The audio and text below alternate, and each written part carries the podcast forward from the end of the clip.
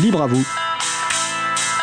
L'émission pour comprendre et agir avec l'April, l'association de promotion et de défense du logiciel libre.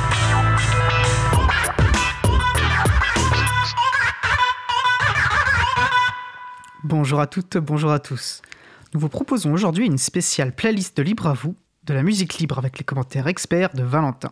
Avant ça, Vincent nous proposera sa réflexion à l'approche de la date anniversaire du premier confinement dans sa chronique Jouons collectif.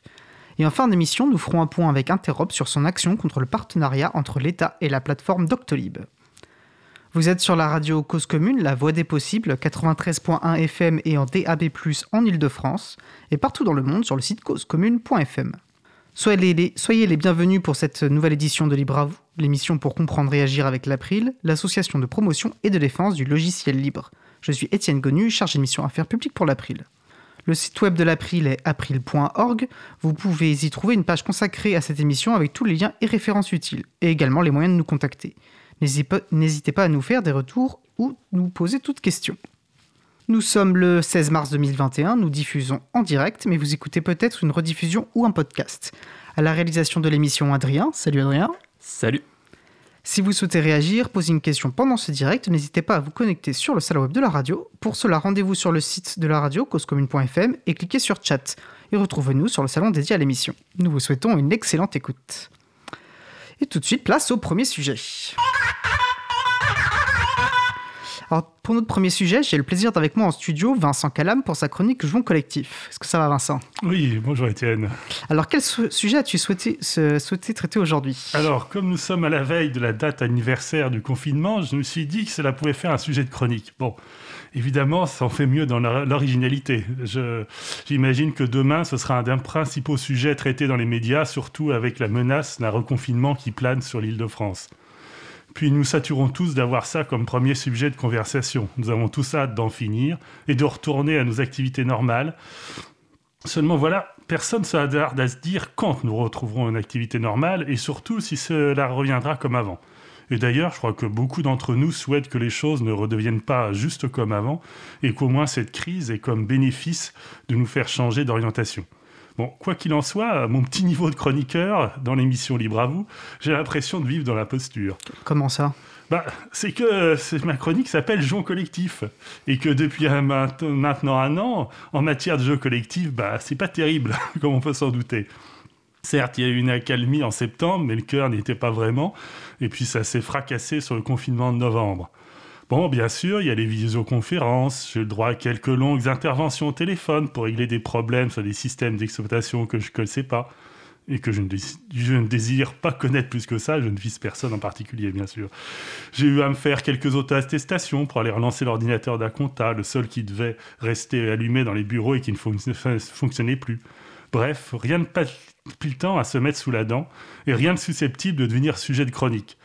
Il fallait faire surtout tourner la boutique avec les outils existants et l'heure n'est plus au lancement de nouveaux projets. Pourtant, on a l'impression que ce qu'on pourrait appeler le secteur du, numérique est sorti renforcé par cette crise, non? Oui, oui, certainement. Les, les, personnes qui travaillent dans l'informatique font incontestablement partie des groupes professionnels qui ont le moins souffert de la crise. notamment parce que tous les outils, comme pour le télétravail, étaient déjà en place et déjà largement pratiqués si vous travaillez sur des serveurs euh, accessibles par l'Internet, qu'importe le lieu où on se connecte. On comprendra donc que je, ne cherche pas à, me plaindre, ce serait indécent comparé à, d'autres métiers. Mais même si on fait du numérique son gagne-pain, il faut pas trop se réjouir de son renforcement. car nul besoin d'être un technophobe patenté ou un amiche qui s'éclaire à la bougie pour s'inquiéter de la déshumanisation portée par le numérique. Comme l'argent, le numérique est un bon serviteur et un mauvais maître. Oui, pour le numérique comme outil pour se faire rencontrer des humains et jouer collectif, justement. Non comme médiateur exclusif de nos relations. À titre personnel, en tant qu'informaticien libriste, je crois qu'il faut maintenant se penser comme un anti-geek. Un anti-geek Qu'est-ce que tu veux dire par ça? Bah, le, terme geek peut avoir plusieurs sens, mais je pense que le plus répandu est celui de passionner de l'informatique à l'affût des nouveautés, prêt à tester des innovations. En tout cas, c'est en ce sens que je parlais d'anti-geek toute nouvelle innovation doit être questionnée. Et quand on possède des brides de connaissances techniques, qui sont peu répandues dans la population en général, cela oblige à le faire, donc à questionner ces, innovations, pour peu d'ailleurs que vous ayez une, certaine conscience politique. Le développement d'outils libres est plus lent, moins flamboyant, on va pas se mentir, que la dernière application à la mode qui trotte. Et c'est tant mieux, moins de clinquant et plus de robustesse, c'est la devise. La fracture numérique est une réalité, l'électronisme aussi. l'électronisme, c'est l'illettrisme en matière de, numérique. Et nous sommes convaincus à cette antenne que le logiciel libre est la solution. Bref, nous devons être anti-geek dans le sens où nos passions et nos compétences ne doivent pas nous rendre aveugles à l'évolution du monde numérique. Le confinement a mis en lumière le poids du numérique et de l'informatique. À nous d'être les empêcheurs de zoomer en rond. Je salue euh, Adrien qui est en régie, qui euh, le mois dernier avait euh, abordé ce sujet à l'université. Oui, c'est périple avec, avec Zoom. je, vois mieux ce que tu veux dire par anti-geek et, vu comme ça, je ne peux que te, rejoindre. Et d'ailleurs, je pense qu'au fond, ce qu'on défend et promeut à l'April, et plus généralement le cœur de ce qu'est le logiciel libre, c'est ça, c'est d'avoir conscience et faire prendre conscience que les choix en termes d'informatique et technologique, d'ailleurs, de manière générale, sont des choix politiques.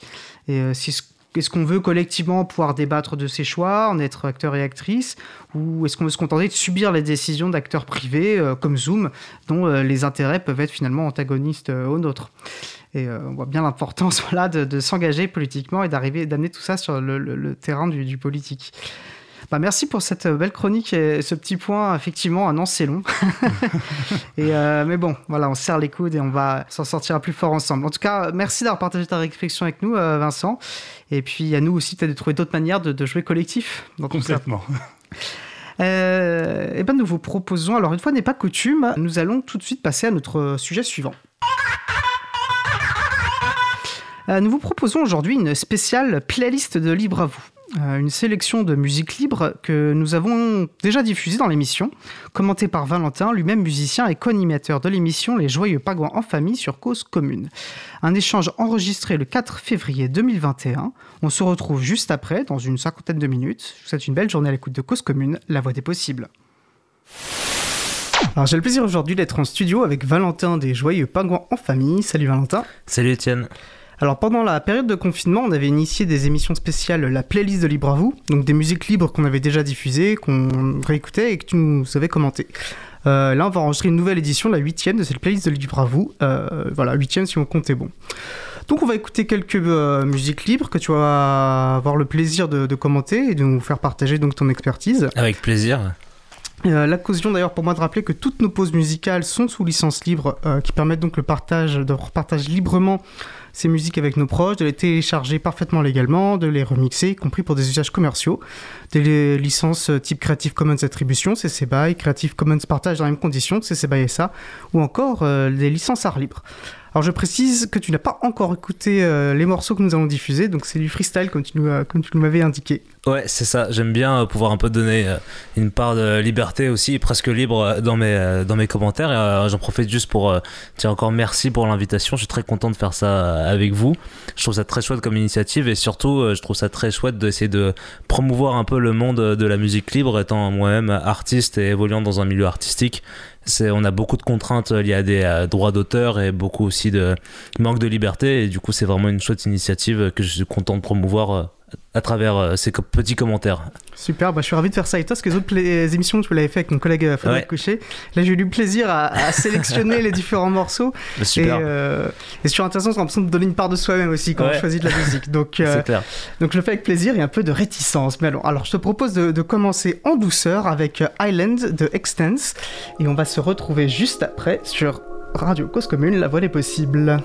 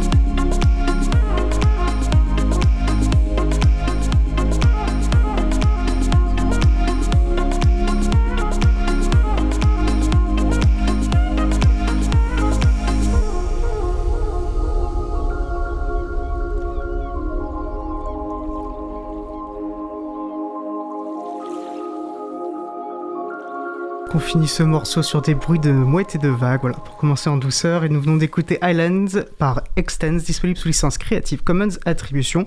Et juste préciser qu'Extens est un artiste originaire de la République tchèque qui souhaite rester anonyme et donc unique exclusivement à travers ce pseudonyme. Qu'as-tu pensé de ce premier morceau, euh, Valentin? Eh bien, effectivement, on commence un peu en douceur, quoique on est euh, mi-douceur, mi un peu club. Hein. C'est, la douceur, quand même, peut être un peu subjective sur ce côté-là.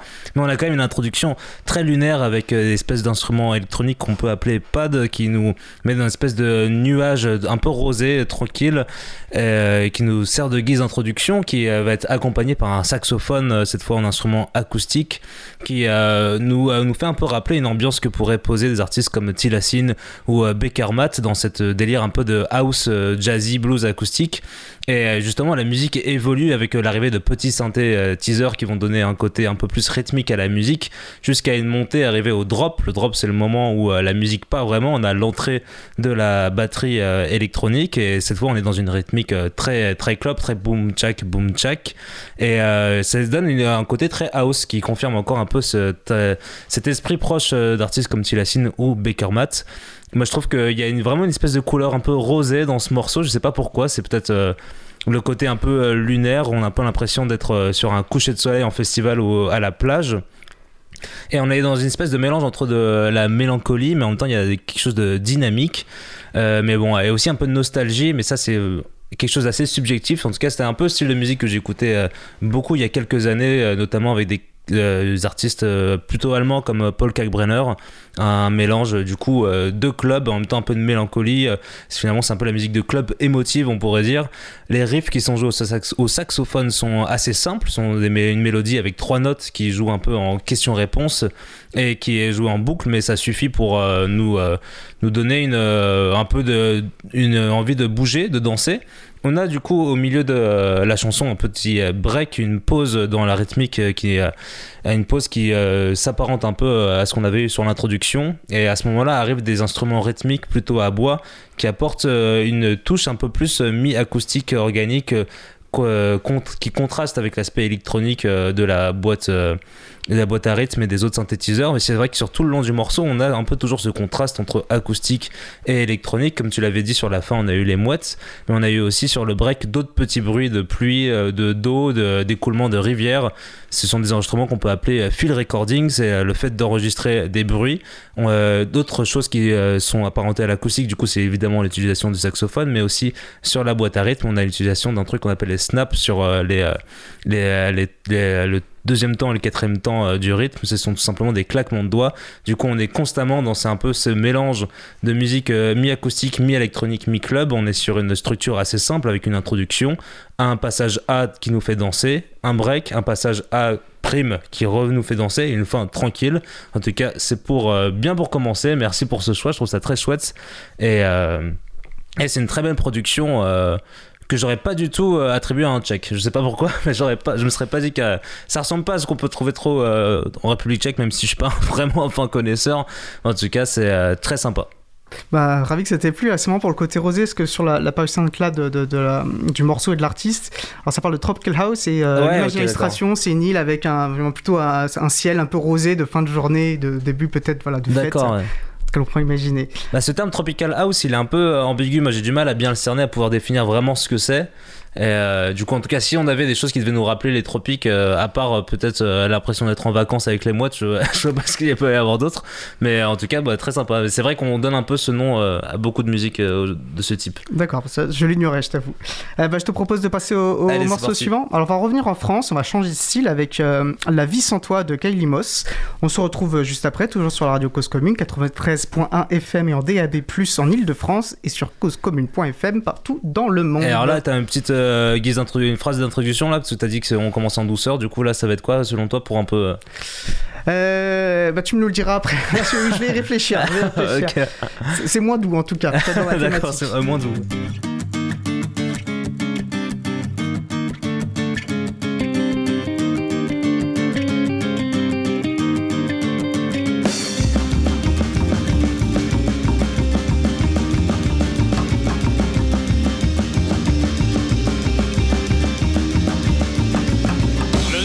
T'es parti, j'ai bien cru que j'allais passer les 10 ou 15 je traînais à chialer.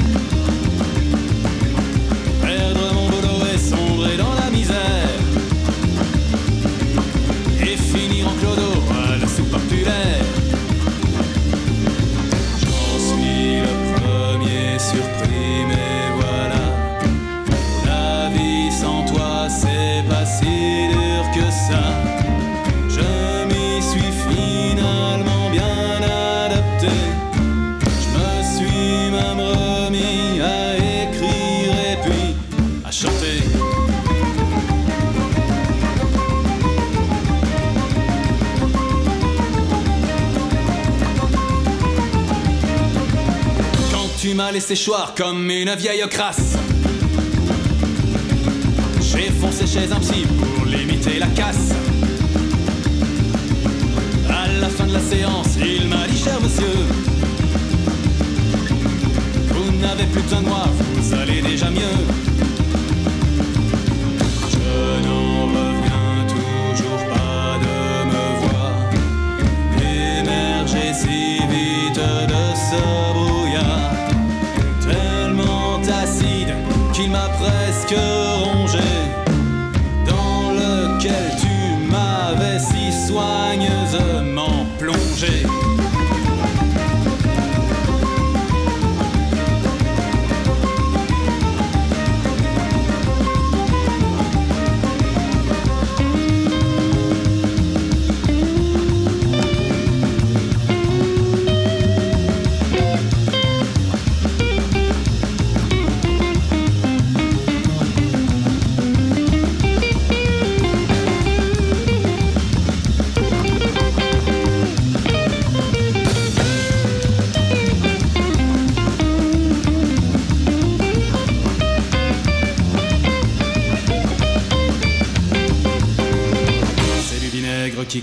tes veines de cuir. Tu n'avais pas ton pareil pour me faire me sentir plus minable qu'un verre, plus con qu'un plat de nouilles. Et moi j'en redemandais comme un crétin sans.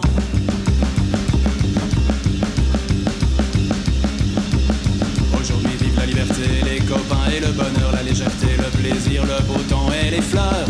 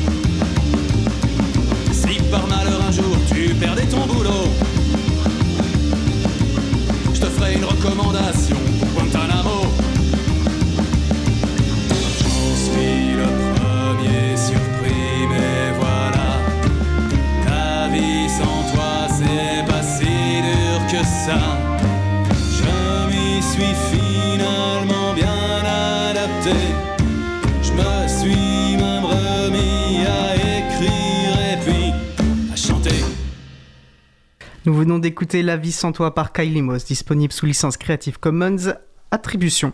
Alors, je vais préciser deux choses. Déjà, c'est qu'on a déjà eu le plaisir d'écouter un morceau de ce groupe dans une émission précédente euh, des playlists de Libre à vous, euh, intitulée Quand nous sommes à la taverne. Et j'ai précisé également que le chanteur s'appelle euh, Laurent Lémens et on a eu le plaisir de l'interviewer dans l'émission Libre à vous du 21 avril 2020, émission 63, dans le cadre de son nouveau projet de Imaginary Suitcase. Euh, pour retrouver le podcast de son interview sur causecommune.fm. Qu'as-tu pensé de ce morceau, Valentin? Eh bien, ouais, euh, Imaginary Suitcase, ça me dit euh, un truc tout de suite. J'ai l'impression que j'ai peut-être euh, de l'avoir déjà entendu quelque part. En tout cas, là, j'ai toujours un peu plus de mal avec ce genre de musique qui mélange un peu une espèce de chanson française de style jazz rock avec un peu de ska qui me fait toujours un peu plus penser aux Aristochats. J'ai du mal à bien, à bien pouvoir en faire un, commentaire, mais je vais quand même me donner avec plaisir à partager mes remarques. On est sur une entrée, du coup, avec une guitare acoustique sur un tempo globalement sur tout le morceau très très rapide. Euh, la guitare acoustique euh, joue des accords dans ce qu'on appelle une descente chromatique. Je reviendrai plus tard euh, pour essayer d'expliquer un peu plus ce mot. Arrive après ensuite une guitare électrique qui joue en arpège et une batterie qui va jouer sur le temps directement d'une manière du coup encore plus rapide, ce qui fait que on est comme si on était pressé complètement par le temps. Il y a un terme technique exact qui, existe pour décrire ce, c'est ce mode de technique, mais je l'ai complètement oublié. On a aussi une contrebasse qui est derrière, qui va apporter ce côté un peu aristocha, un peu jazz rock, euh, parce que la contrebasse est beaucoup utilisée dans le jazz, même si c'est utilisé dans plein de choses différentes. On a aussi une voix qui arrive, une voix assez grave, mais euh, assez chaude et assez présente, euh, presque une voix de taverneuse qui est mi-chanté, mi-parlé, et euh, la voix est au bout d'un moment accompagnée par euh, un violon et une flûte traversière qui va donner un peu un côté un peu plus mélodieux et féerique à, à cette musique. Du coup, comme je l'avais dit en introduction, on est sur vraiment une espèce de mélange entre de la chanson française avec une ambiance un peu ska euh, au niveau de la rythmique. Je trouve que c'est vraiment la batterie qui donne ce côté ska, mais on n'a pas de guitare qui joue sur le contretemps ou non plus d'instruments à cuivre qui sont assez présents dans la musique ska et euh, une ambiance très jazz rock qui est surtout soulignée par euh, le solo de guitare euh, sur les trois quarts de, la, sur à partir de la troisième partie de la chanson, on va, on dire à peu près un solo qui va utiliser des notes assez employées pour le jazz, mais en même temps parfois des termes techniques, des, expressions techniques qui sont plus utilisées dans le rock. En tout cas, sur tout le long de la chanson, on est sur une ambiance assez tendue. ce qui explique aussi peut-être le, le titre de la chanson La vie sans toi. On est sur quelque chose un peu tendu avec du coup qui va être souligné par euh, l'utilisation euh, des chromatismes. On a quasiment les mêmes accords euh, qui sont joués à la guitare tout le long du morceau. Qu'est-ce que c'est un, un chromatisme, Étienne? Je ne sais pas. Alors, je Très sais- question. J'essaie de l'expliquer, c'est tout simplement le fait de jouer des notes euh, qui sont très proches sans suivre forcément en fait une gamme ou une mélodie donnée. On peut dans la musique, on peut pas jouer n'importe quelle note tout le temps, il faut suivre certaines règles, mais là les, avec les chromatismes, on va casser, c'est briser ces règles et jouer des notes qui sont complètement proches. Et je vais vous chanter, du coup, ça donne et quand je le chante, on sent un peu ce côté un peu tendu, un peu plus euh, stressant, qui est du coup un peu plus embelli par euh, la guitare, mais à la voix comme ça, tout de suite, si vous j'essaye de vous chanter les notes, ça donne complètement autre chose. Les paroles aussi apportent euh, de la tension. Je me souviens plus trop des paroles, mais on a toujours ce côté un peu tendu. On a une alternance entre couplets très rapides en plus. Du coup, ce côté accéléré, pressé accentue la tension et en même temps des moments complètement euh, complètement euh, cassés, brisés, où euh, là le temps est presque divisé par deux, il y a un peu plus de respiration, peut-être même un peu plus de motifs mélodiques au niveau du chant, alors que euh, contrairement dans les autres passages, là c'est plus presque parlé. En tout cas, on a un joli contraste sur tout ce morceau, une jolie ambiance un peu pressée, même si je suis moins touché par cette musique, elle est très sympathique. Et sur le côté, euh, tu parlais du, du thème de la, de la chanson, alors sur la, page Bandcamp euh, du morceau, alors je sais pas si c'est l'artiste lui-même, enfin le groupe lui-même, ou si c'est un commentaire euh, de quelqu'un qui, qui a suivi la, enfin, qui suit ce groupe. A break-up song in French, not the usual, the sun ain't gonna shine anymore style, mind you. Donc une chanson bah, de rupture, et c'est pas la chanson traditionnelle de rupture où on dit oh il y a plus de soleil, je suis triste.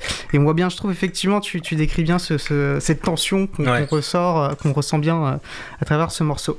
Toi, comment tu euh, l'exprimeras cette chanson? Parce que comment tu la décrirais? Parce que c'est, moi je suis sur mes commentaires, mais c'est agréable aussi d'avoir euh, les vôtres, tu vois. Bah, c'est difficile parce que tu viens de donner le tien, donc je suis forcément un peu influencé. Et je trouve, bah, disons que dans ce que tu as dit, j'ai, je, je me, j'ai, j'ai bien ressenti ce- cette tension et cette fuite. Cette fuite, on, on est pressé, on a envie de tout casser et on fonce, quoi. Mais qu'est-ce qui fait que tu as choisi cette musique en particulier? Parce que euh, tu m'as dit en off que tu étais content de choisir les musiques. Euh, alors ça c'est ouais c'est subjectif hein. je sais Ouais, pas ça m'a touché euh, je crois que ce côté les morceaux très rapides un petit peu et peut-être euh, chromatique je sais pas si c'est le terme Ouais, si, si, ouais. dans les musiques que j'aime bien parce qu'il y a, il y a une grande folie je trouve que ça Ouais, dégage une grande folie et dans la musique c'est quelque chose que, que- que généralement j'apprécie Et il y a des artistes que tu pourrais comparer à ça parce que moi je connais pas forcément d'artistes dans ce milieu-là. Alors je suis très mauvais. Alors j'aime bien écouter de la musique. J'ai des périodes en ce moment, j'en écoute un peu moins. Alors je suis extrêmement mauvais pour citer des musiques en blind test. C'est une horreur Ah, totale. je, je suis celui qui a toujours sur le bout de la langue mais incapable de donner. Ouais, moi aussi je suis un peu comme ça. hein, ça. Donc voilà, même avec une expertise. D'accord, ok. Euh, bah, je te propose de passer euh, Allez, au morceau suivant. Alors toujours de la guitare, mais moins propre, on verra peut-être. Euh, du coup, un morceau en anglais. Il s'agit de Who's That Kid by de Defy the Mall. On se retrouve juste après.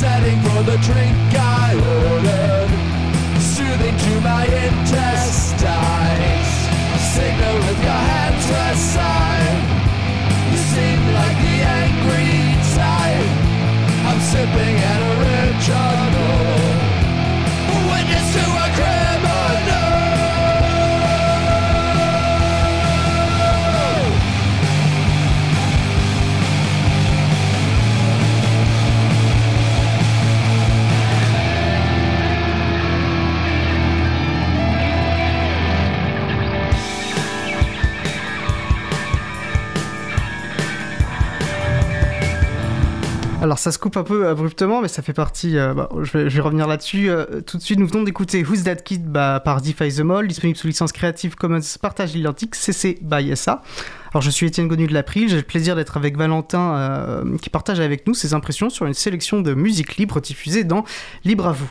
Bah, je te propose de partager peut-être les quelques impressions que j'avais que les quelques impressions euh, euh, que j'ai eues avant que tu puisses partager les tiennes, peut-être que je serais... Ah ouais, grave, avec voilà. plaisir. Parce qu'en plus, là, j'ai pas trop écrit, du coup, euh, vas-y. Voilà, je pense qu'on est sur assez simple. Alors, ça a coupé abruptement parce que c'est un morceau euh, d'un album qui dure 16 minutes.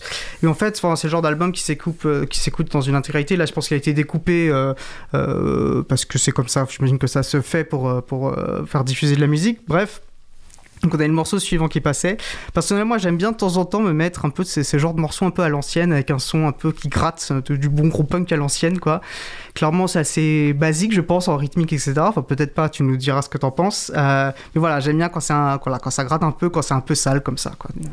Ouais, c'est vrai que euh, rythmiquement j'ai eu du mal à beaucoup euh, me concentrer et c'est vrai que je me suis pas trop concentré sur le- le- la globalité euh, du morceau. En tout cas, on est sur quelque chose de très classique comme tu l'avais dit, qui nous donne tout de suite la couleur avec une guitare euh, très saturée qui joue un, un riff.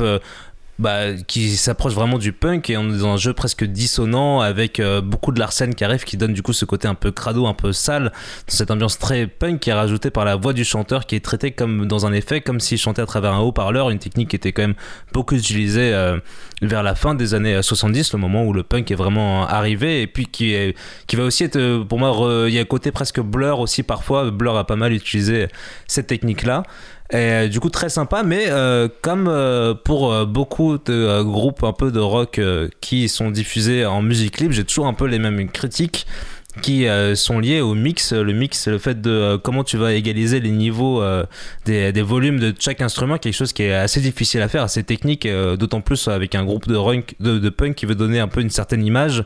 Et le mix fait manque un peu de puissance en fait. Du coup ça donne l'impression presque que les personnes qui jouent sont assez timides. La batterie est assez faible derrière alors que pourtant il y a quand même un jeu qui est intéressant. La basse elle est très dissimulée sous la guitare. On a du mal à bien l'entendre et euh, à des moments le chanteur on a l'impression que euh, il manque un peu de pêche. Du coup c'est mais je pense que c'est vraiment du coup c'est des mauvaises critiques parce que c'est pas du tout l'intention qui est, qui est donnée. Je suis sûr que ces euh, musiciens sont avaient vraiment la patate et voulaient un côté très sale volontaire mais que les traitements euh, des instruments euh, fait que ça manque un peu de, de pêche de dynamisme et, euh, et que ça fait sans dire que ça fait un peu euh, copier-coller ou cliché, euh, en tout cas ça, sonne un peu timide pour moi, du coup ce serait vraiment la critique que je fais, mais encore une fois c'est quelque chose de très difficile à faire.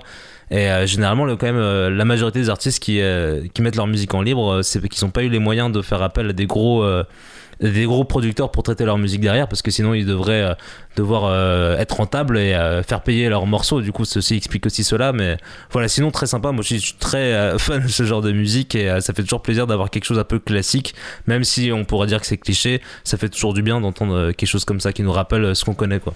Oui, c'est sûr. Puis bon, top. je pense pour beaucoup de monde, le punk, c'est aussi une période de vie. euh, voilà, c'est toujours agréable de, de se replonger dans ce genre de C'est clair. nostalgie. Et c'est qu'à- alors ça, c'était avant qu'on ait un programmateur musical, donc Eric Frodin d'au bout du fil. Euh, donc on cherchait avec, surtout avec Fred, euh, les musiques nous-mêmes. Et j'avais un moment trouv- envie de trouver un peu de musique punk, tiens, pour changer Ouais. un peu. En musique libre, je me disais, tiens, ça plutôt un style, on va trouver de la musique libre. C'était pas, euh, c'était non, pas ouais. si évident que ça. Bah ouais, ouais, pourrait ouais. penser plutôt, voilà, que dans, euh, que dans l'im- l'imaginaire punk, euh, on a plutôt envie de s'affranchir. euh, ouais, des grands groupes, enfin voilà, bon, bref, du système capitaliste.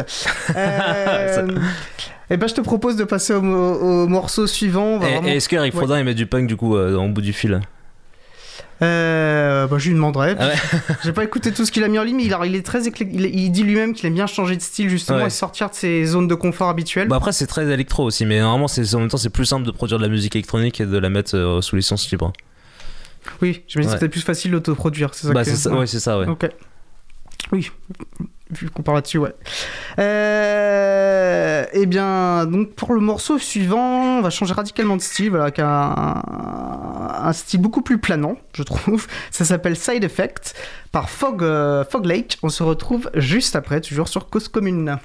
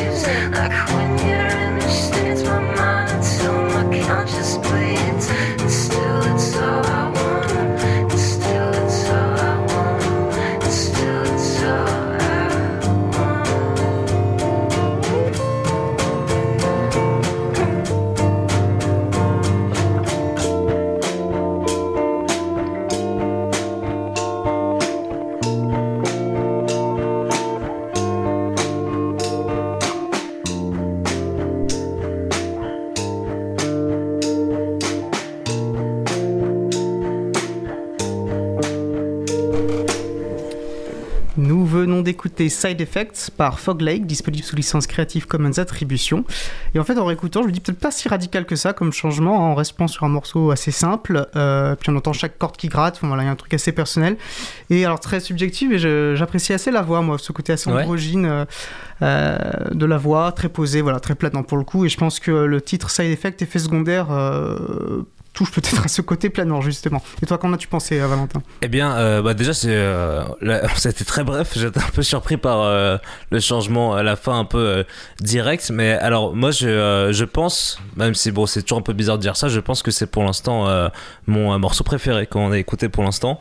Euh, alors là, clairement, euh, en plus, c'est agréable d'avoir ça parce que sur le précédent morceau, j'étais assez critique euh, sur euh, ce qu'on appelle le mix, le traitement euh, de chaque instrument, euh, en disant que ça manquait un peu de dynamisme et du coup, ça donnait un peu un côté cliché, un peu amateur presque en fait, un peu à la musique. Et là, je trouve qu'on a vraiment l'opposé. Le mix est extrêmement bien fait et c'est ce qui c'est en fait le mix qui donne presque toute la richesse de la musique.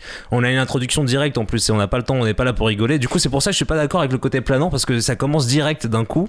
Euh, on est direct on est direct transporté euh, par une voix des guitares une batterie mais tout ça dans un côté un peu calme. Du coup là on peut comprendre le côté planant parce que tout est assez calme on n'est pas sur euh, du gros son on va danser mais on est emporté. Il y a un groove qui est là qui nous emporte complètement et euh, tu as parlé des cordes frottées, et ça c'est vraiment quelque chose que je trouve très agréable. On entend presque plus les cordes frottées que les notes, et pourtant il y a quand même quelque chose qui nous emporte. Il y a une espèce de discrétion, euh, de subtilité et qui est très agréable qu'on retrouve aussi dans la voix, la voix qui est androgyne comme tu l'as dit, mais qui est aussi assez en assez en retrait finalement, qui est aussi traitée avec un effet qui donne l'impression qu'elle chante, euh, la chanteuse chante un peu sous un haut-parleur.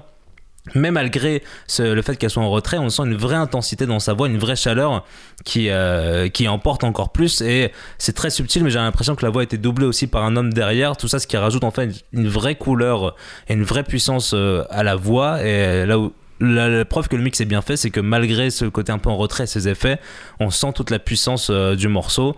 On n'est pas du tout, on s'ennuie jamais, alors qu'en fait, c'est quand même globalement les mêmes motifs qui se répètent du début jusqu'au moment où presque c'est la fin.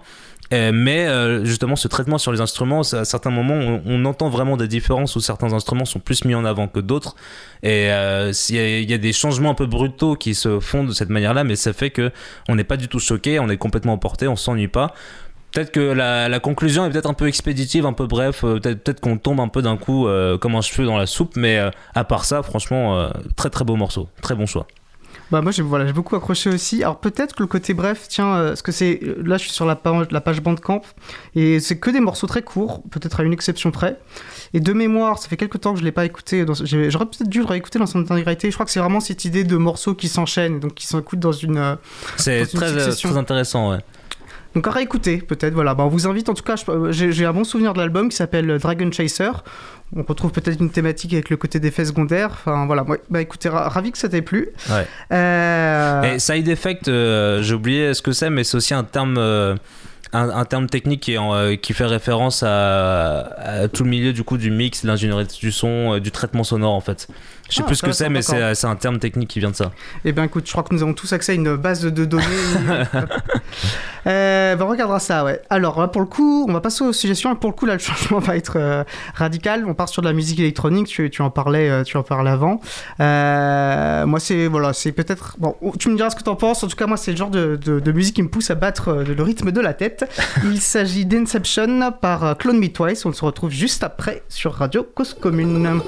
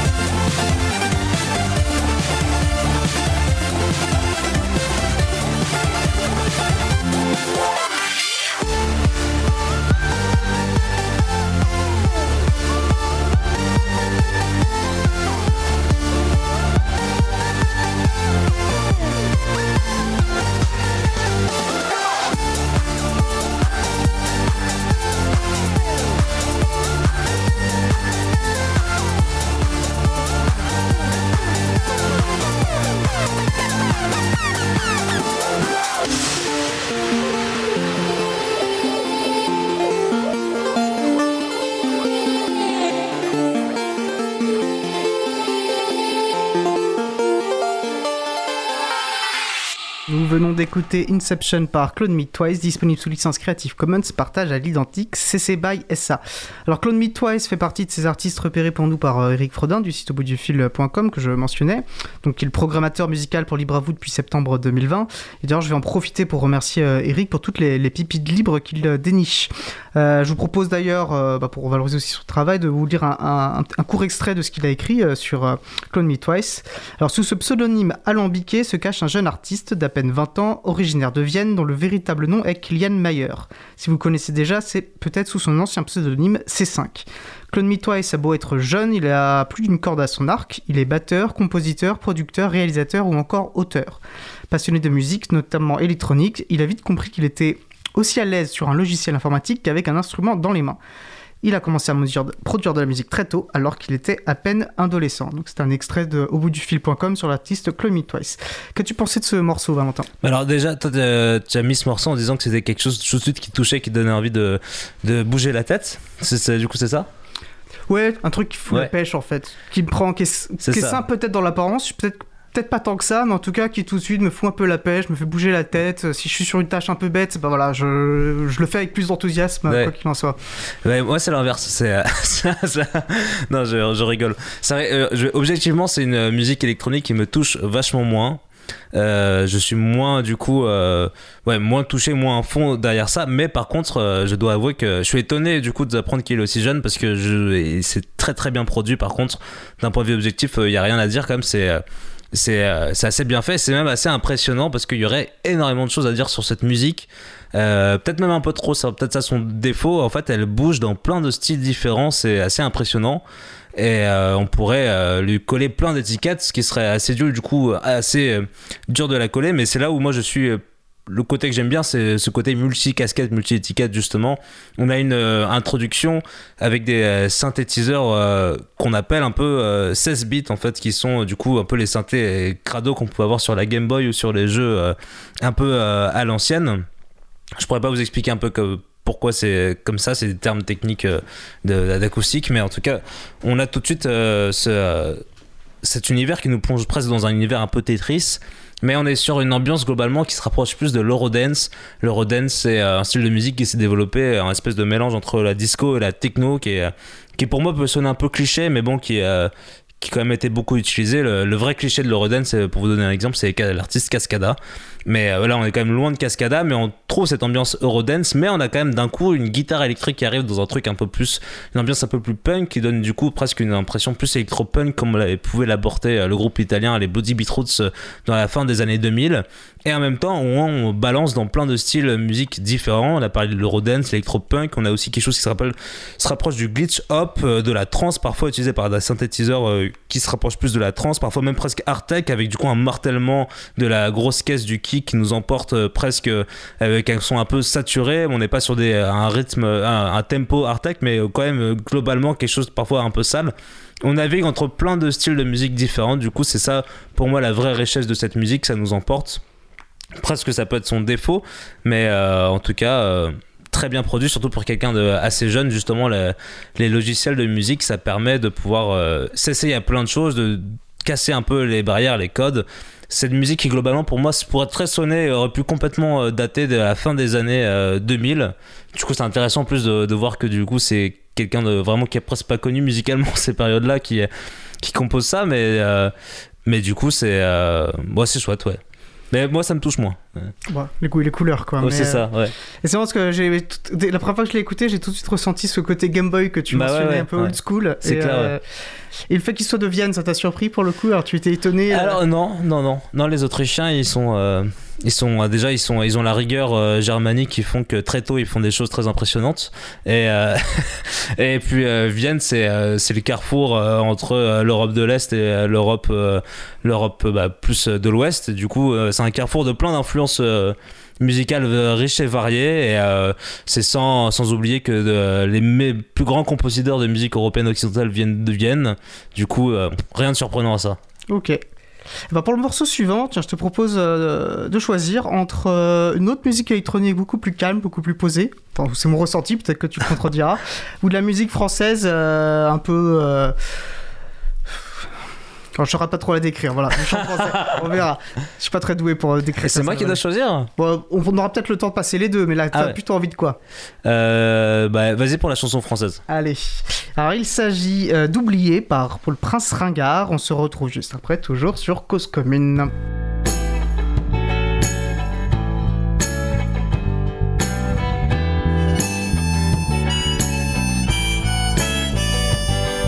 Oublier le béton, s'enfuir loin de la zone. De cette vie de con quand tu n'es plus personne. Avec tous nos poteaux et ta sœur la misère. Flinguer tous les macros, s'inventer les chimères.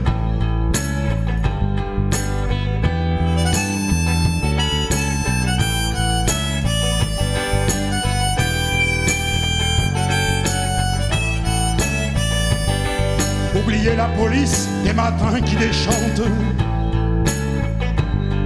Oublier les sévices, les flics et les patentes. Vomir sur le FN, la secte des vampires. À l'amour, à la haine, sans jamais nous trahir.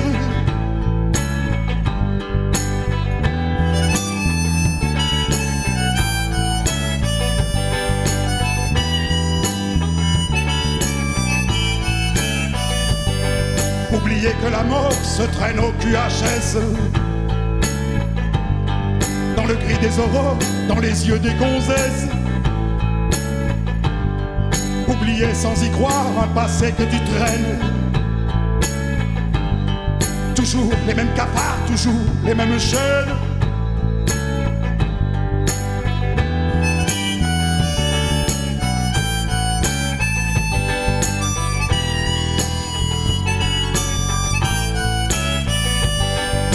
Les frangines, bien trop cher pour ta gueule. Pouliche de magazine, habillé chez Bagel.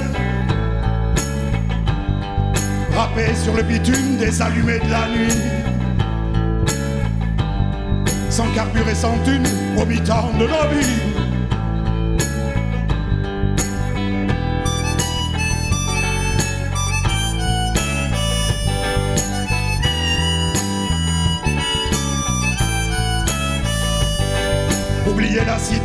Les projets incertains. Les fonctionnalisés, relookés par Cardin. Zapping sur boîte à con pour le pot SDF. La mort est au balcon pour le fric, pour les jeunes.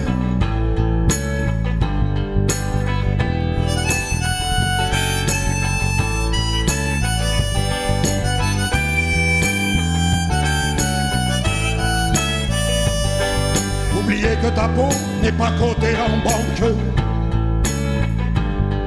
T'es né dans le ruisseau, tu seras toujours un bronque. Mais tu leur pises où je pense aux bourgeois de l'ennui. Au marais chaud de France, toi tu veux qu'on t'oublie.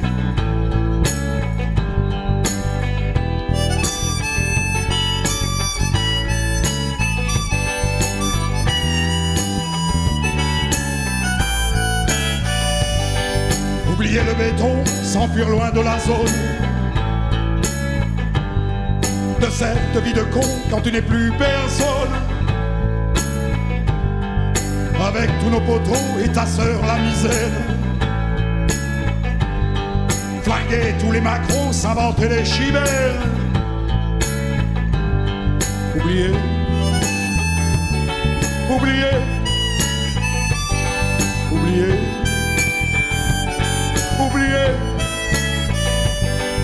Oublier.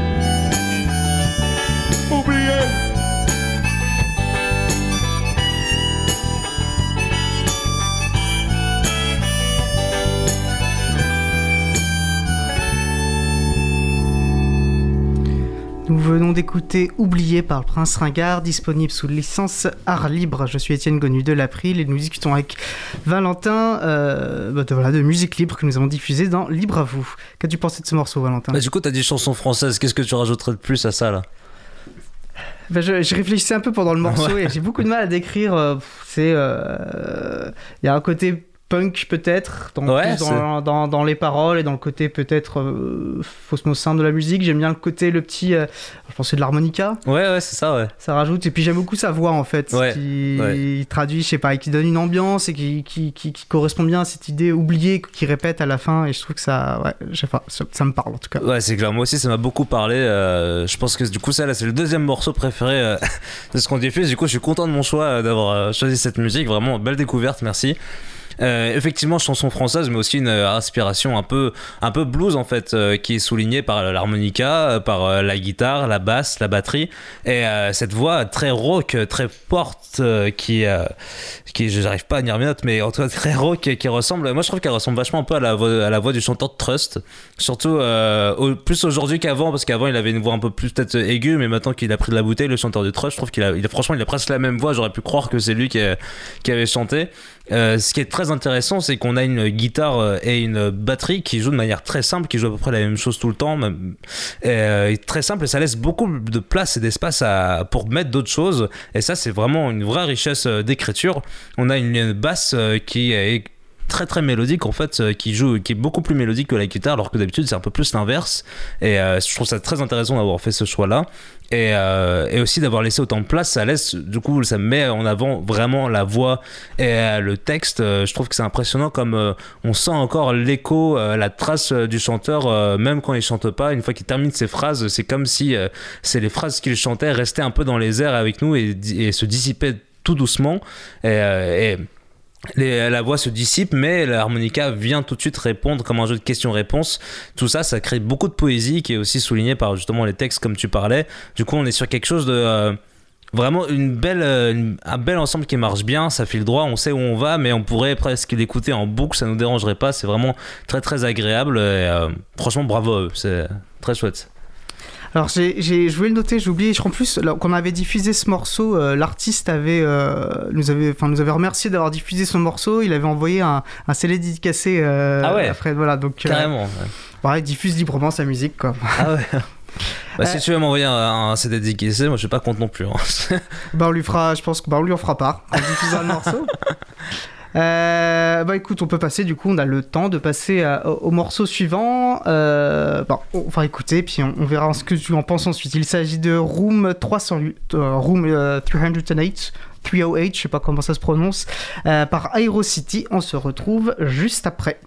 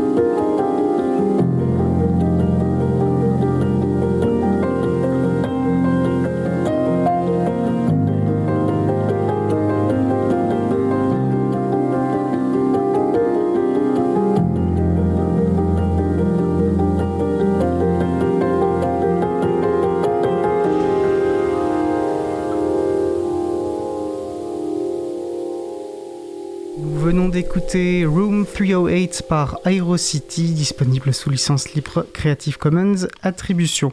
Du coup, j'ai un doute sur comment j'ai qualifié ce morceau, à la fois sur son côté électronique et à la fois sur son côté posé. Euh, je sais pas ce que tu en as pensé. Ah bah, je suis absolument d'accord. Absolument d'accord, euh, effectivement, très posé, qui est souligné par euh, ce son de piano et un, piano. euh, c'est pas un piano seul, c'est un piano qui est avec une espèce. Comme si on avait amplifié le son du marteau qui frappe sur la corde, parce que c'est comme ça que marche un, un piano, comme s'il y avait un autre instrument qui était doublé avec. Euh, qui, euh, qui apporte un côté un peu rêveur avec en plus euh, l'ambiance planante qui est prolo- prolongée par des synthétiseurs nuageux. Et chaque touche du piano est aussi un peu prolongée par un effet derrière la touche ce qui fait qu'on est complètement un peu comme dans un rêve euh, c'est très très posé, très planant. On sent toujours un peu une présence un peu électronique qui est marquée par euh, la deuxième partie du morceau, alors qu'on on a l'impression qu'on est surtout sur un piano sol. Là, d'un coup, arrivent euh, des petites percussions très discrètes dans le fond du casque et en même temps une basse encore discrète mais puissante. Ce qui est intéressant aussi, c'est que le piano, on n'a pas l'impression qu'il est joué de manière un peu classique. On a un peu l'impression que quelqu'un tapait sur les notes. Presque fait penser à la manière de jouer qu'on peut avoir sur euh, cet instrument, je crois qu'il s'appelle le, hand drum. J'ai euh, oublié un peu le nom, mais c'est, vous voyez un peu la soucoupe volante qui donne un, son très joli aussi. On a presque l'impression que euh, du coup, quelqu'un tapait sur le piano plutôt qu'il jouait dans la manière dont c'était joué rythmi- rythmiquement.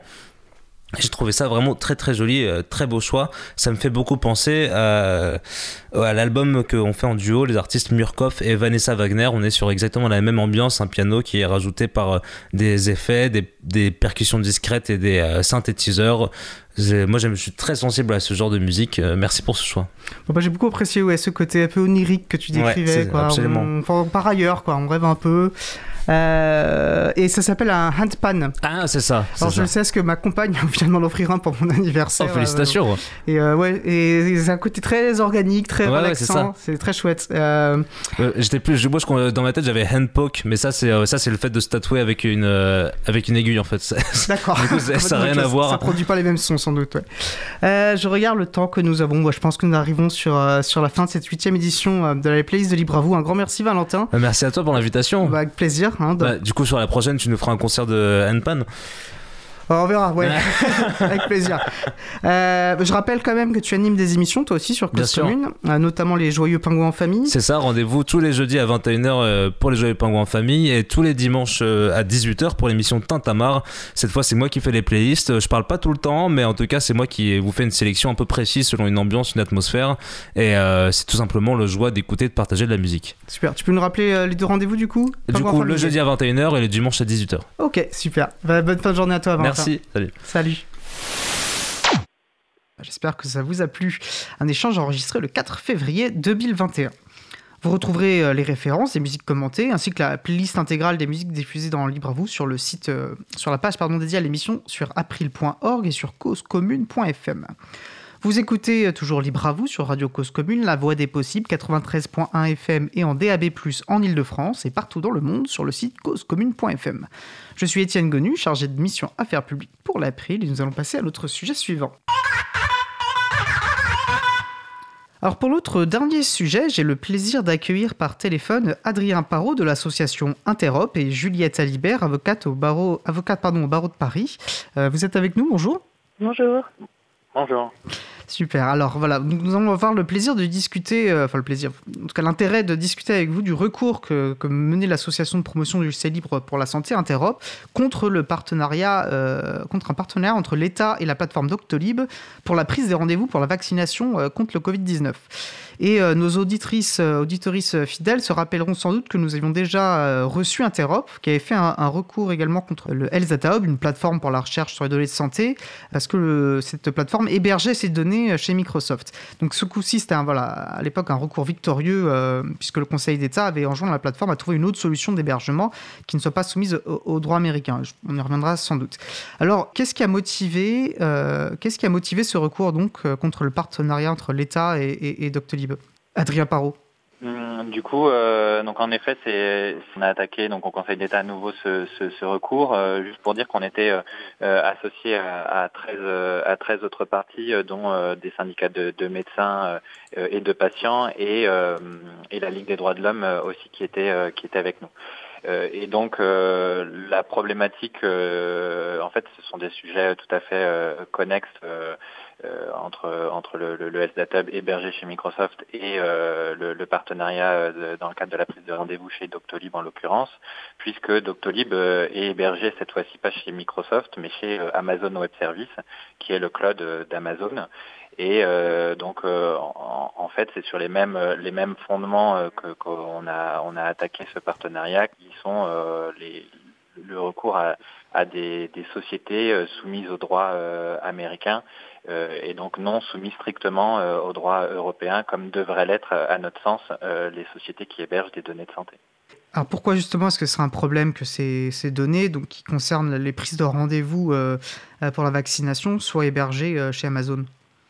Peut-être Juliette Euh, oui, euh, en fait, euh, ce qui est problématique, c'est d'ailleurs c'est la même problématique que euh, dans le cadre du contentieux sur le Health que vous avez rappelé, euh, c'est effectivement que euh, en l'état, euh, le droit américain, euh, de par ses effets extraterritoriaux, ne permet pas de garantir un niveau d'adéqua- d'adéquation euh, en termes de protection euh, équivalent au RGPD. Et notamment au regard de certaines lois euh, qui permettent aux autorités, euh, aux services de renseignement d'avoir accès euh, aux données euh, sur le fondement euh, du FISA ou de l'executive order. Euh, donc le fait qu'effectivement Doctolib héberge ces données personnelles, ces données de santé euh, au sein d'une société soumise au droit américain, ça veut dire que dès lors qu'il y a fait demande euh, sur le fondement des, deux, bases légales que j'ai rappelées, bah, effectivement les données se retrouvent aux États-Unis en méconnaissance du RGPD. Donc ça, c'était problématique. Que le RGPD, qui, est la, réglementation européenne qui gère, euh, qui, régule un peu l'usage euh, que les entreprises peuvent faire des, données personnelles, enfin les entreprises d'ailleurs n'importe quel euh, acteur, si on résume à, gros traits. D'ailleurs, je mettrai le lien en référence, tous ces sujets nous sont notamment traités dans la chronique Noémie Berger, euh, voilà, chronique mensuelle sur Libre à vous, et qui pourrait permettre aux personnes qui s'intéressent de creuser le sujet. Et il serait peut-être intéressant, parce que là vous parlez d'extraterritorialité, donc en gros comment le, le droit européen peut s'appliquer à des entreprises étrangères, c'est ça l'idée? Hum, Pour En fait, c'est plutôt euh, là en l'état, c'est effectivement on a des données qui sont hébergées euh, sur le sol français, sur le sol européen, parce qu'elles sont, enfin, les, les sociétés sont hébergées euh, et donc les données sont hébergées sur le sol français européen. Mais comme c'est des sociétés euh, dont le siège social est aux États-Unis, elles sont soumises au droit américain. Et donc, euh, sur la base de la section 702 du FISA, par exemple, il est possible à tout moment, euh, par les autorités américaines, euh, de demander euh, un accès auprès de ces grosses sociétés aux données et même euh, notamment à, à imposer à ces sociétés de taire l'accès à ces données, euh, c'est-à-dire de le faire sans que les, citoyens européens euh, soient, informés. Et sur la base de l'executive order, c'est complètement différent. C'est directement qu'en fait ces, autorités-là peuvent se servir, euh, peuvent en fait une, espèce de pompe, elles peuvent pomper directement les données. Et, donc euh, c'est ce qui a donné lieu à une jurisprudence importante, euh, la jurisprudence Schrems 2 cet été, qui euh, au, regard de, ces ingérences-là euh, euh, fait valoir que dès lors qu'une société qui héberge les données euh, les données à caractère personnel est soumise au droit américain, euh, bah, c'est totalement incompatible avec le RGPD. Et la fameuse fin du Privacy Shield, c'est bien ça? Exactement. Oui, qu'on en on en a beaucoup parlé. Et du coup, bah, ça, c'est, euh, alors si je me rappelle bien, euh, cette décision de Schrems 2 euh, est intervenue juste avant une décision du Conseil d'État euh, dans le recours d'Interop contre le, et, et de d'autres personnes, d'ailleurs, dans un collectif Santé Naton, euh, contre le Hub. Et c'est sur la base de cette jurisprudence que le Conseil d'État a donné raison euh, euh, au collectif Santé Naton, ou je me trompe? Si tu veux intervenir, Adrien, vas-y. Adrien, oui. Euh, Ouais, vas-y, Vas-y, vas-y. Non, euh, oui, mais- en fait, euh, le, le- le référé, c'est un référé liberté. Ça a été, enfin, il y a une décision de rejet, mais en même temps, en substance, à ce moment-là, euh, le juge a reconnu, euh, au regard de la jurisprudence Schrems 2, qu'effectivement les risques euh, étaient réels, et il a simplement laissé un délai, euh, un délai raisonnable pour qu'eff- que le LZAP soit hébergé auprès d'un autre, euh, un autre hébergeur, donc changer et passer de Microsoft à notamment un hébergeur soumis au droit français, au droit européen en tout cas. D'accord. Et, par contre, du coup, alors là, quand on revient maintenant au présent, donc vous ne faisiez pas effectivement de grandes similitudes, hein, les problématiques, euh, la problématique étant similaire, c'est-à-dire un hébergement chez, un, dans, une, entreprise soumise au droit américain, et, pourtant la décision du Conseil d'État euh, n'a pas été la même.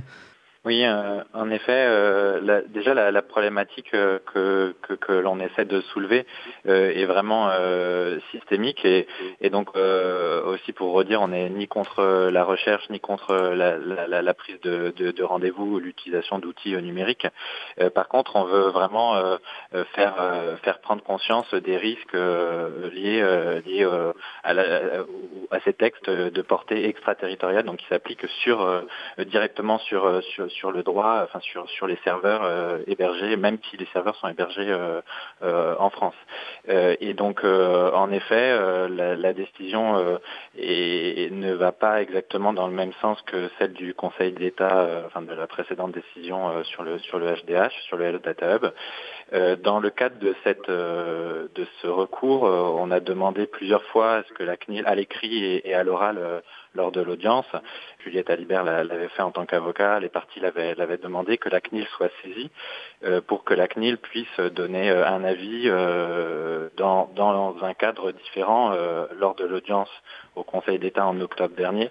C'était euh, sur les entrepôts de données de santé que la CNIL avait donné euh, son, avis, donc un sujet euh, connexe parce qu'il y a de l'hébergement de données, mais c'était pas exactement le même cadre. Donc on, voulait un avis juridique de la CNIL sur l'hébergeur, en l'occurrence Amazon, et ça malheureusement on ne l'a pas eu, on n'a pas réussi à l'avoir.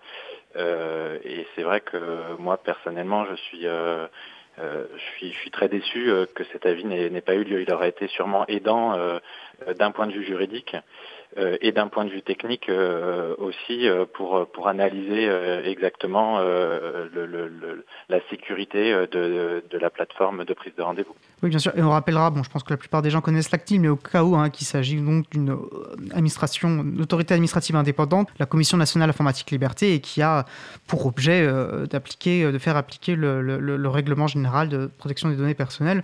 Et elle avait donné effectivement un avis, hein, donc vous, tu, tu- tu le rappelais Adrien, dans le premier recours contre les contre le Data Hub et qui était effectivement euh, qui allait fortement dans, dans- dans le sens que vous indiquiez et qui levait beaucoup de drapeaux rouges par rapport à la situation d'un hébergement chez, chez Microsoft, si je me souviens bien. C'est ça exactement. Euh, le, elle disait que, l'hébergement des données de, de santé du, du HDH, du Health Data Hub, devait être strictement soumis à des entités relevant uniquement du droit euh, européen. Euh, et donc, euh, c'est vrai que c'est clairement euh, un avis qui allait dans le sens de nos inquiétudes et de ce que l'on dénonçait. J'ajoute aussi que la CNAM, donc la sécurité sociale, parce que avant d'envoyer des données au, au Health Data Hub, il y a une étape pour une partie des données, mais une grosse partie, une étape où c'est la sécurité sociale qui doit donner son accord pour envoyer les données au, au Health Data Hub.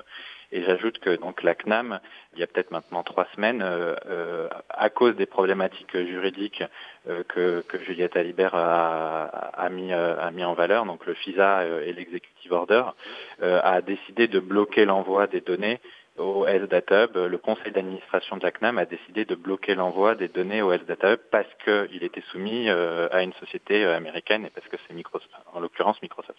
Oui, une décision concrète très importante. Et, alors du coup, comment vous, euh, comment vous expliquez cette différence? Alors, Comment déjà le Conseil d'État, quel, changement de, paradigme utilise le, Conseil d'État pour arriver à une conclusion différente sur des sujets qui ont l'air finalement assez similaires? Et comment vous, vous l'expliquez, cette différence de décision? Juliette Alibert peut-être Bah, Déjà sur le, le- Euh. la- sur le fond juridique déjà. Bah, alors c'est vrai que hum, d'emblée, euh, ça s'inscrit effectivement dans la lignée de- du contentieux sur le Hub, mais en même temps, il y a des différences qui sont essentielles, qui sont majeures, euh, puisque, alors d'une part, les données euh, euh, traitées par euh, Doctolib, euh, elles sont pas, euh, elles sont pas pseudonymisées comme c'était le cas euh, sur Hub, et ça, c'était important de le marquer, euh, parce que du coup, ça veut dire qu'elles sont directement euh, identifiantes. Donc ça, c'était un point vraiment différent. Ce qui s'est passé, c'est que le juge a considéré euh, dans son ordonnance que d'une part, euh, les données euh, de prise de rendez-vous dans le cadre de la politique euh, vaccinale, euh, dans le cadre donc du partenariat entre le ministère de la Santé et Doctolib pour gérer les rendez-vous, euh, sur les, pour prendre, pour prendre rendez-vous pour les vaccins, n'étaient pas les données de santé. Donc ça, ça, a donné lieu à, un- à ce moment-là, en fait, lors de l'audience, il y a eu un long débat. Euh, les parties, moi-même, on a fait valoir qu'effectivement, c'était bien des données de santé, puisque directement, le fait de répondre à la question est-ce que la personne a eu une première et une deuxième injection ou non, euh, ça renseigne bien directement sur l'état de, santé de la personne, mais même indirectement, puisque les personnes, dès lors qu'elles ont un compte associé préexistant, il suffit de croiser l'ensemble des données, puis on, on effectivement, euh, notamment si elle était pu- Enfin, pourquoi euh, elle, a, pu avoir une, première injection en tant que public prioritaire. Enfin, rien qu'au moment en fait où elle se, fait vacciner, euh, on peut en déduire que du coup elle était public prioritaire parce qu'elle souffrait d'une pathologie importante, parce qu'il y avait une liste de pathologies euh, pour avoir droit au vaccin.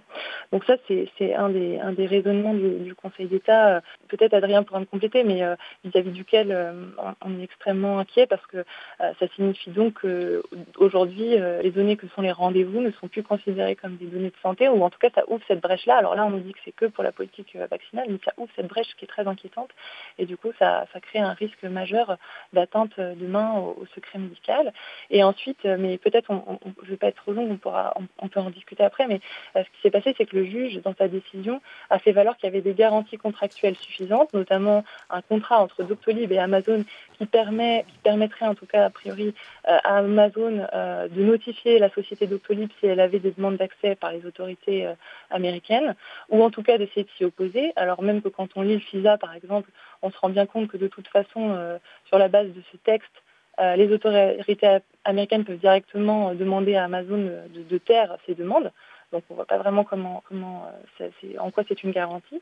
Et en termes de garantie technique, euh, ce qui a été euh, mis en, valeur par l'ordonnance du juge, c'est qu'en fait, il y avait de toute façon un jeu de clés détenu par une société tierce de confiance et que ça suffisait.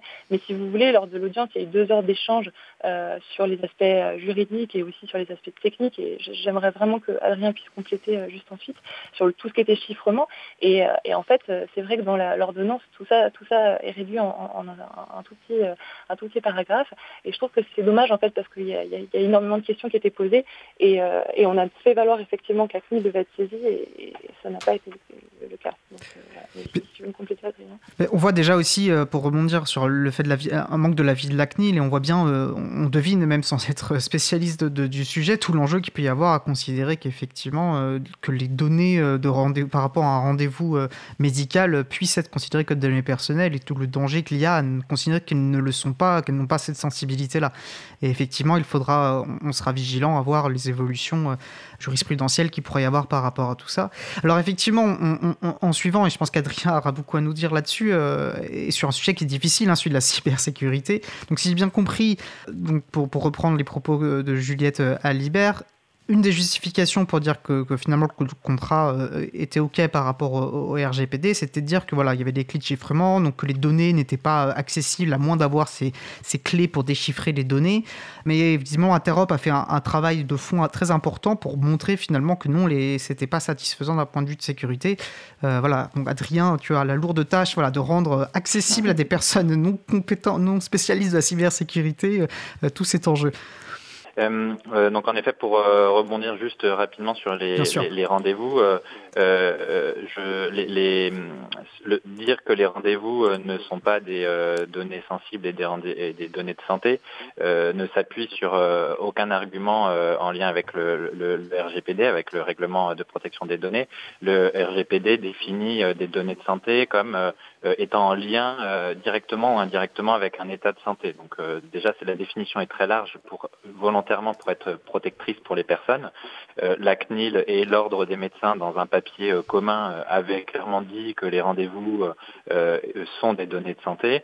Et, et voilà, encore une fois, dire que des rendez-vous de vaccination ne sont pas des données de santé. Alors, est-ce qu'un rendez-vous de gynécologue, de proctologue est une donnée de santé? Est-ce que le cardiologue est une donnée de santé? Enfin, c'est des, c'est des sujets. Je, pense que c'est très dangereux de commencer euh, à différencier euh, des, données de santé comme ça, un peu de façon euh, enfin sans fondement réel juridique. Et je rajoute aussi que le secret médical, c'est le fondement de la médecine et que c'est parce qu'il y a un secret, parce que les gens peuvent, euh, euh, les personnes, les patients euh, peuvent parler librement, que on peut faire une médecine de qualité.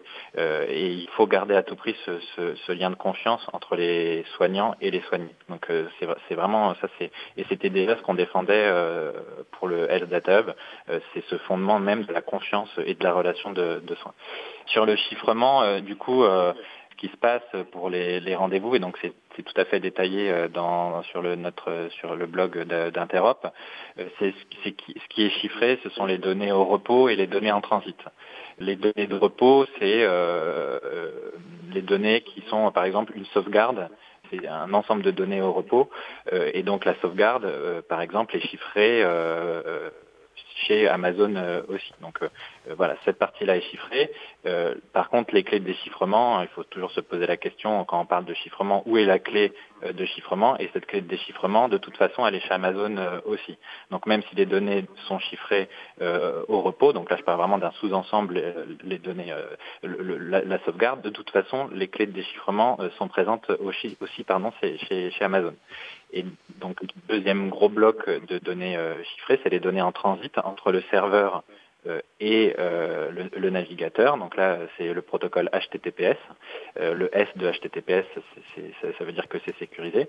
Euh, mais donc, on voit que euh, on, décrit deux blocs chiffrés, euh, les, sauvegardes euh, et les données entre le serveur et, euh, et, le navigateur du patient ou même du, médecin. Mais euh, il y a plein d'autres étapes euh, qui, euh, à notre sens, ne sont pas chiffrées. Donc euh, le, serveur, typiquement le serveur, euh, alors pour un peu plus les experts peut-être le, back-end euh, qui accède aux données de la, de, la base de données, lui forcément a accès aux données et ce back-end il est aussi chez Amazon. Donc euh, voilà, il y a une partie des données à un moment donné, pour être euh, résumer, où les données sont de toute façon déchiffrées sur le serveur euh, d'Amazon. Et deuxième grosse alerte euh, de notre de notre analyse technique, c'est que entre les serveurs Amazon et les le, le navigateur des, des- des- des utilisateurs et des utilisatrices, il y a ce que l'on appelle Cloudflare, qui est une société soumise au, droit américain, qui euh, a des intérêts techniques. Donc on n'est pas en train de critiquer l'intérêt de mettre Cloudflare. Par contre, la problématique de Cloudflare, c'est que euh, cette société et les serveurs de cette société euh, américaine voient toutes les données passer en clair euh, aussi. Donc il y a ce, ce- et ça c'est aussi un appel euh, euh, un peu peut-être aux plus geeks euh, de, de, de- qui, qui écoutent et peut-être même la CNIL de parler de Cloudflare et d'expliquer euh, sur les réseaux de, de c'est vraiment euh, un point central qui, présente un- une faille de une sécu euh, très très importante. Merci, parce que je, pense que ça a été relativement accessible, hein, mais euh, clairement c'est un sujet qui est complexe et j'invite vraiment les personnes que ça intéresse à aller voir sur, on mettra le lien hein, sur le site de l'April. Interop a fait un gros travail quand même de- d'explication avec des schémas et pour rendre le sujet euh, plus accessible, un sujet qui est vraiment pas évident sinon. Notre temps avance, j'aimerais voilà, quand même vous laisser le mot de la fin. Est-ce qu'il y a un point central sur lequel vous aimeriez venir, un point qu'on n'a pas abordé, qui vous paraît quand même essentiel avant que nous nous quittions. Adrien, Juliette, Euh, Juliette, Alibert? Oui, non, je pense que ça, ça pour moi, c'est essentiel en fait que sur ces contentieux importants, l'aspect juridique et l'aspect technique soient, enfin, qu'il y ait un travail en fait des techniciens avec euh, les juristes. C'est vrai que ça a été un, travail de fond euh, très important qu'on a pu mener euh, ensemble avec les parties, notamment avec Interop, pour faire valoir les enjeux en termes de, de garantie technique. Et vraiment, c'est extrêmement dommage que, que la CNIL n'ait pas pu être saisie, d'autant que Adrien a, a expliqué, effectivement, a rappelé tout ce qu'on a pu être démontré dans le cadre de l'audience. Mais ensuite, euh, il y a eu un gros travail parce qu'il y a des journalistes d'investigation qui, notamment, sont venus à l'audience, hein, France Inter, euh, une journaliste et qui s'est saisie elle-même de la question, euh, qui a fait les mêmes vérifications que celles que Interop avait fait et avait présentées à l'audience. Il y a plusieurs journalistes, un chercheur de l'INRIA qui ont conclu au, même, qui sont arrivés aux mêmes conclusions que celles qu'on faisait, qu'on avait déployées.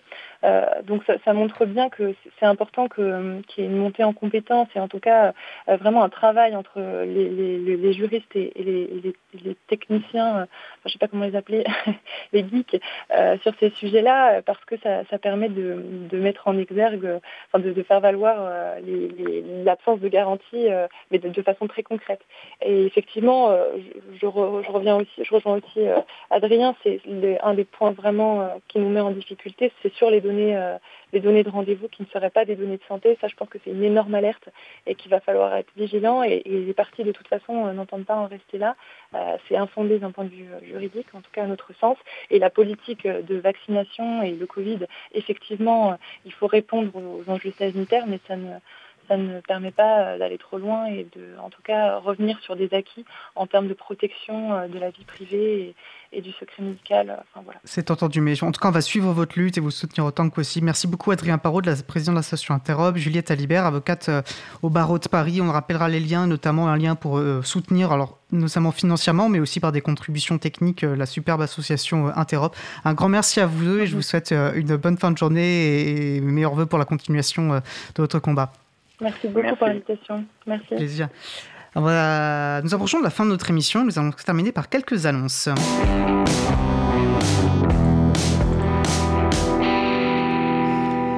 Alors, première annonce, et qui arrive, euh, enfin, imminente, juste après l'émission, nous vous proposons une session d'échange en visioconférence. Vous avez peut-être envie de nous poser des questions, nous faire des remarques. Voilà, ça commence à 17h. Euh, sur le site visio.libravou.org, on pourra consacrer voilà, quelques minutes à un échange euh, avant de rentrer chez nous. Et on débutera par la suite chaque samedi euh, de 16h à 17h à partir du samedi 27 mars. Voilà, c'est euh, ce temps d'échange en visioconférence. Euh, samedi 20 et dimanche 21 mars auront lieu euh, l'édition 2021 de Libre Planète, qui est la conférence annuelle de la Free Software Foundation, hein, de la Fondation pour les logiciels libres. Conférence, voilà, une session de conférences qui seront intégralement euh, réalisées en ligne. Donc on félicite d'ailleurs euh, tous les bénévoles de la Free Software Foundation ainsi que les, membres de l'équipe pour euh, cette belle réalisation d'organiser un tel événement en ligne. Bien sûr, ce seront des, conférences en anglais et j'en aurai notamment moi-même le plaisir d'animer une conférence sur les actions de l'April samedi 20 à euh, 17h55 heure française. Euh, le mardi 30 mars sera un libre à vous particulier, ce sera la centième. Alors n'hésitez pas à nous envoyer euh, des mots d'amour euh, et à écouter l'émission, bien sûr. Vous trouverez de l'adresse de contact sur la page de l'April et on aura plein de cadeaux pour vous. Voilà, une émission qu'on essaiera de faire aussi exceptionnelle que possible. Je précise aussi que samedi euh, 20 avril, euh, 20 mars, pardon, l'April fera son AG, donc 100% à distance via le logiciel libre de visioconférence Big Blue Button. Alors c'est une AG importante mais réservée aux membres et j'en profite voilà pour rappeler éventuellement les membres de l'April qui nous écouteraient qu'il est toujours temps de voter pour euh, le conseil d'administration. Voilà, et retrouvez comme d'habitude toutes les actualités du libre sur l'agenda du libre, agendadulibre.org. Alors notre émission se termine. Euh, je remercie bien sûr les personnes qui ont participé à l'émission, Vincent Calam, Valentin, Adrien Parot et Juliette Alibert. Aux manettes de la régie aujourd'hui, Adrien Bourmeau. Merci également à l'équipe qui s'occupe de la post-production des podcasts, Samuel Aubert, Elodie Daniel Giraudon, Olivier Imbert, Languin, Sylvain Kunzmann, bénévole à l'April, tous, Olivier Grieco, bien sûr, le directeur d'antenne de la radio. Et merci également à Quentin Gibaud, bénévole à l'April, qui découpe le podcast complet en podcast individuel par sujet. Vous retrouverez sur notre site web april.org toutes les références utiles, ainsi que sur le site de la radio causecommune.fm. Nous vous remercions d'avoir écouté euh, l'émission. hein. Si vous avez aimé cette émission, n'hésitez pas à en parler le plus possible autour de vous et à faire connaître également la radio Cause Commune, la voix des possibles. La prochaine émission aura lieu en direct le mardi 23 mars 2021 à 15h30. Notre sujet principal devrait porter sur madada.fr, un site associatif qui vous aide à faire des demandes d'accès aux documents administratifs. Euh, nous vous souhaitons de passer une belle fin de journée. On se retrouve donc en direct mardi 23 mars. Et d'ici là, portez-vous bien.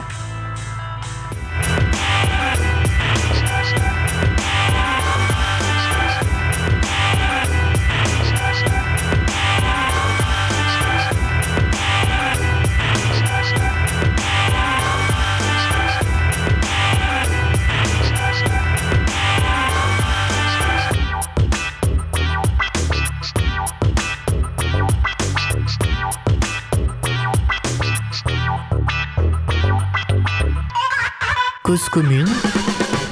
Retour sur 93.1 à 21h et retrouvez nos programmes sur cause-commune.fm.